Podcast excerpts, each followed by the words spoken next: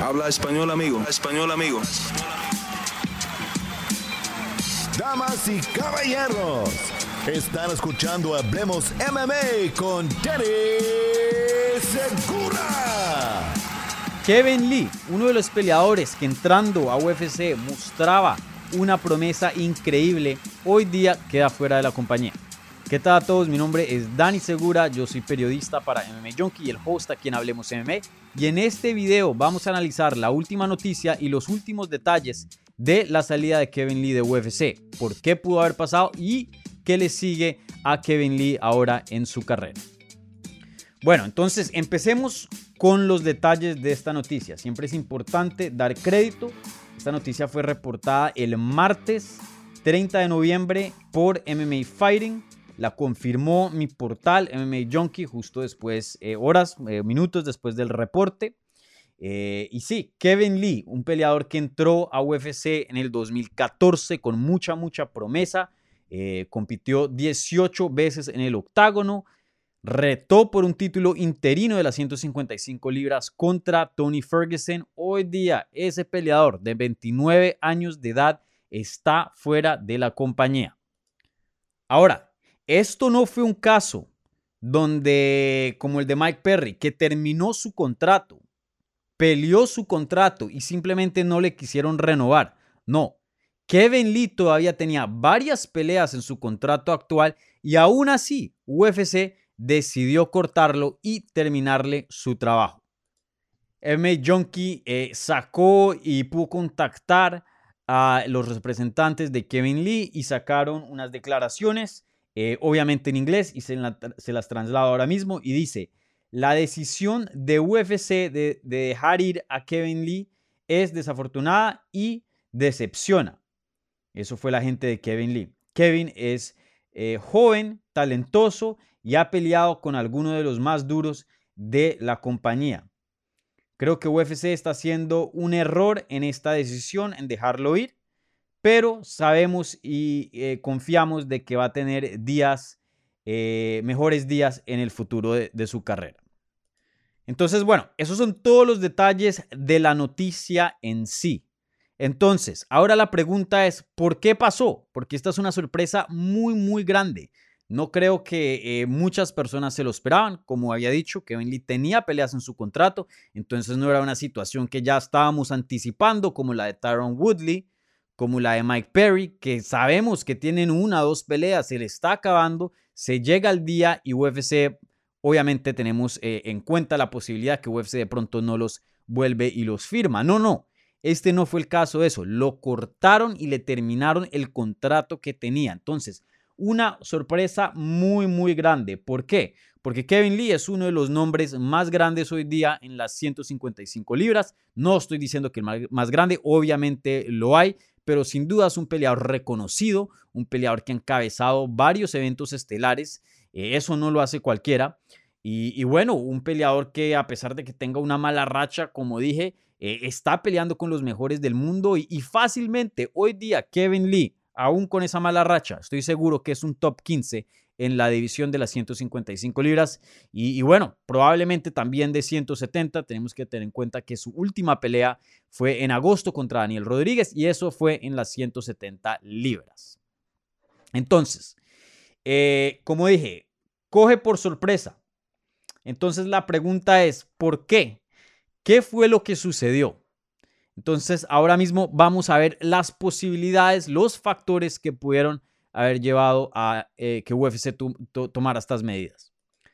Entonces, la primera, y, no, y esto no va en ningún orden específico, digo la primera porque esto es usualmente lo que se basa la compañía, eh, por lo general diría el 85% de las veces en cuanto a, a si deciden cortar a alguien o no. Y eso es el récord. Eso es lo que ha hecho el peleador deportivamente, ¿no? En lo deportivo, ¿qué es lo que está haciendo el peleador? Claro, si hay una mala racha de, cuatro derrotas, cinco derrotas consecutivas, pues ahí cortan, ¿no? Entonces, analicemos el récord de Kevin Lee. Él tiene nomás una victoria en sus últimos cinco combates, que no es bueno, no es bueno. Perdió contra Rodríguez vía decisión unánime en agosto, como había dicho. Antes de eso, en marzo del 2020, había peleado contra Charles Oliveira, el campeón de las 155 libras actual. Perdió vía guillotina. Antes de eso nos había dado uno de los mejores knockouts que vimos en el 2019. Eso fue en UFC 244. Eso, de hecho, yo estuve cubriendo ese evento en persona en Nueva York, que fue un knockout sobre Gregor Gillespie en las 155 libras, que ganó eh, desempeño de, de la noche. Y antes de eso tenía otras dos derrotas. Una contra el ex campeón de 155 libras, Rafael Dos Anjos, pero esa pelea fue en 170. Y la otra contra Ayacuinta vía decisión. Ahora, yo no creo, o sea, sin duda no es un récord bueno, aclarémoslo. Una victoria en cinco combates, no es bueno. Pero aún así no creo que es lo suficiente para cortar a alguien del calibre de Kevin Lee. ¿Por qué? No es que se esté enfrentando aquí con nadie, no, no es que se esté aquí enfrentando con eh, lo más bajo de la división, no, todo lo opuesto. Top 15 y ex campeones, no un ex campeón y un campeón actual. Esas son sus, derrotas. Y una victoria eh, eh, en la mitad, en el medio, con alguien que hoy día es un top 10 en las 155 libras como Gregor Gillespie. También tenemos que tener en cuenta que tres de esos cinco peleas las encabezó. O sea, él fue el evento estelar de una cartelera. UFC no va a poner a cualquiera en un evento estelar. Si te ponen un evento estelar es porque confía en ti, porque piensa que tienes suficientemente, suficiente nombre, suficiente peso para poder encabezar un evento.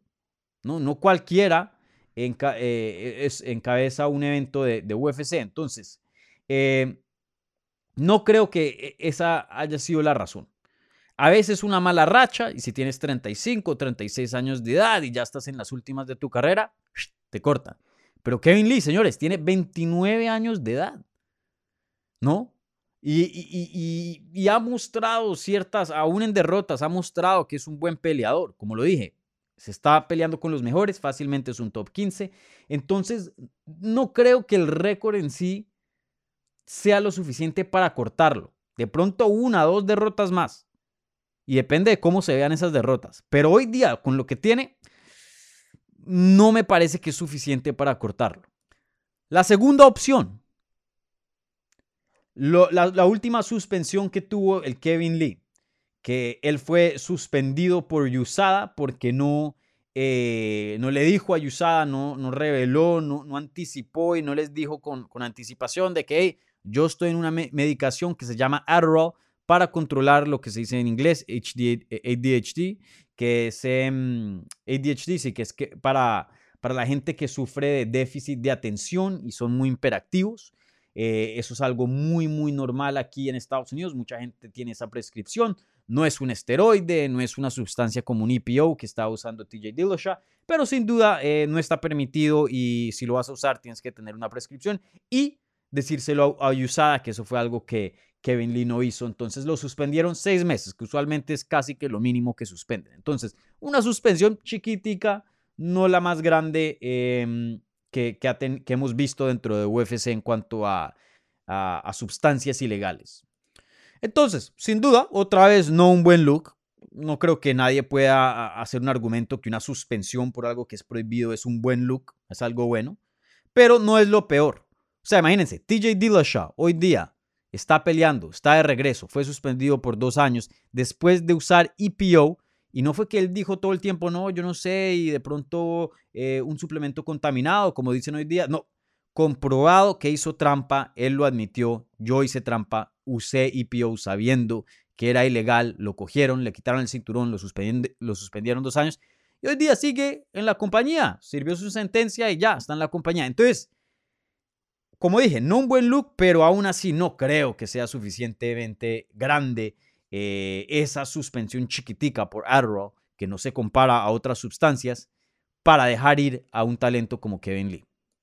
Y la tercera, y en esa sí eso es especulación, es misterio, ¿no? Creo que el caso más reciente y el mejor ejemplo y el caso más famoso hoy día fue lo que pasó con Anthony Johnson. Anthony Johnson se había retirado, estaba en contrato con UFC, dijo voy a regresar. UFC estaba emocionado, oh, el regreso de Anthony Johnson. Y de la nada dijeron, bueno, no, vamos a cortar a Anthony Johnson, ya no va a estar con la compañía. Pero Dana, ¿qué pasó? le decían los reporteros. Pregúntenle a él. Le preguntaron a Anthony Johnson, Anthony Johnson nunca dio así una buena respuesta, nunca se supo por qué lo cortaron, eh, simplemente algo no funcionó, eh, pero UFC lo quería, estaban interesados y aún así cortaron lazos y quedó agente libre el Anthony Johnson. Pueda que algo pase eh, detrás de las escenas que no sabemos, de pronto sale en el futuro, pero hoy día en el reportaje no, no sabemos. Pueda que algo esté pasando ahí que, que no sabemos de Kevin Lee.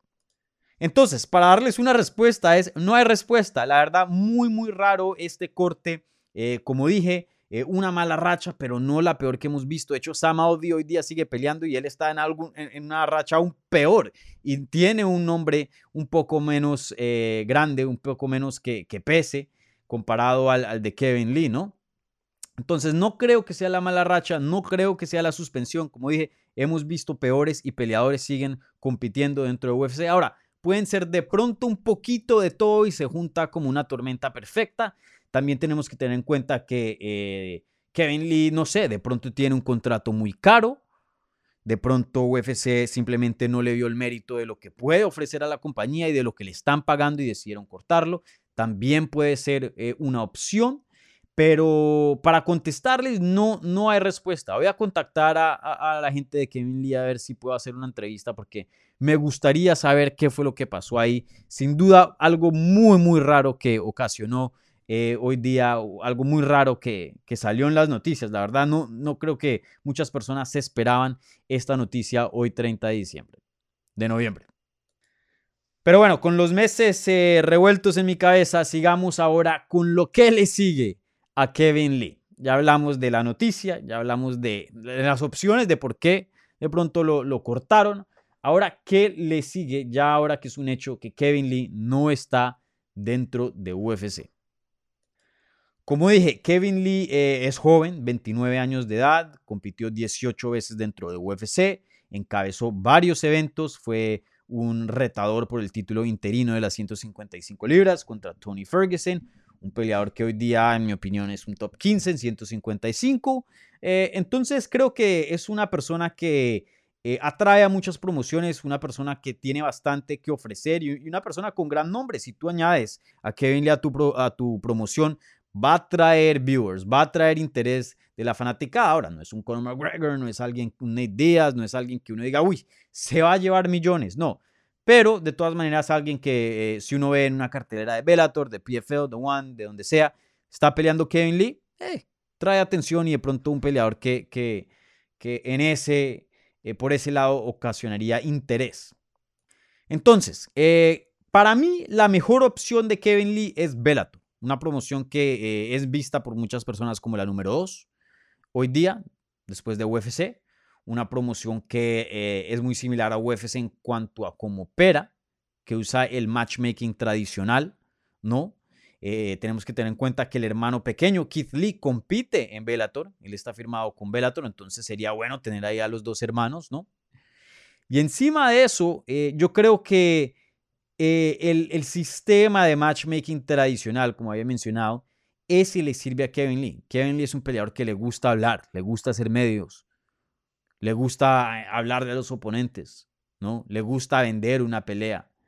Eso es algo que en PFL no funciona mucho, porque te van a dar el que te llegue, te rifan y peleas con el que te toque y ya. Hablar de más, de menos, no te va a servir de nada. Aquí Kevin Lee puede usar eso para su beneficio, ¿no? Entonces, para mí, me encantaría verlo en Bellator, que se una con su hermano, unan fuerzas ahí. Y en las 155 libras, muy buena en Bellator, 170 también, una edición muy, muy buena. Creo que ese ingrediente extra de Kevin Lee, así sean 170 o 155, hace cualquier división mucho más interesante.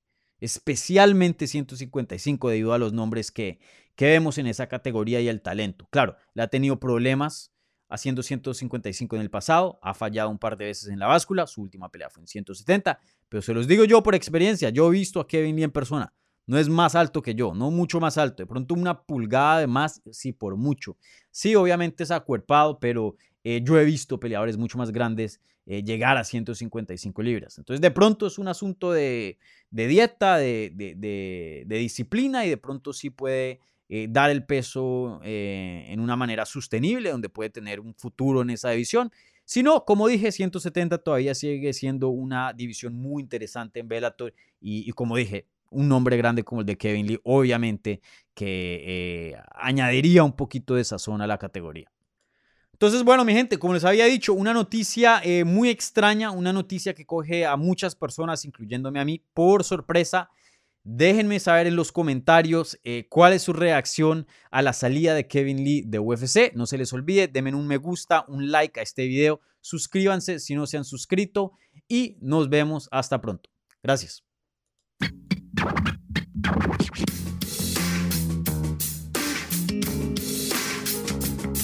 Gracias por escuchar Hablemos MMA. Si les gustó el show, los invitamos a que se suscriban en su plataforma favorita de podcast para recibir episodios semanales. También déjanos tu review o cualquier comentario. Pueden seguir Hablemos MMA en Twitter, Instagram y Facebook en arroba Hablemos. Y me pueden seguir a mí en arroba Dani Segura TV. Hablamos la próxima semana.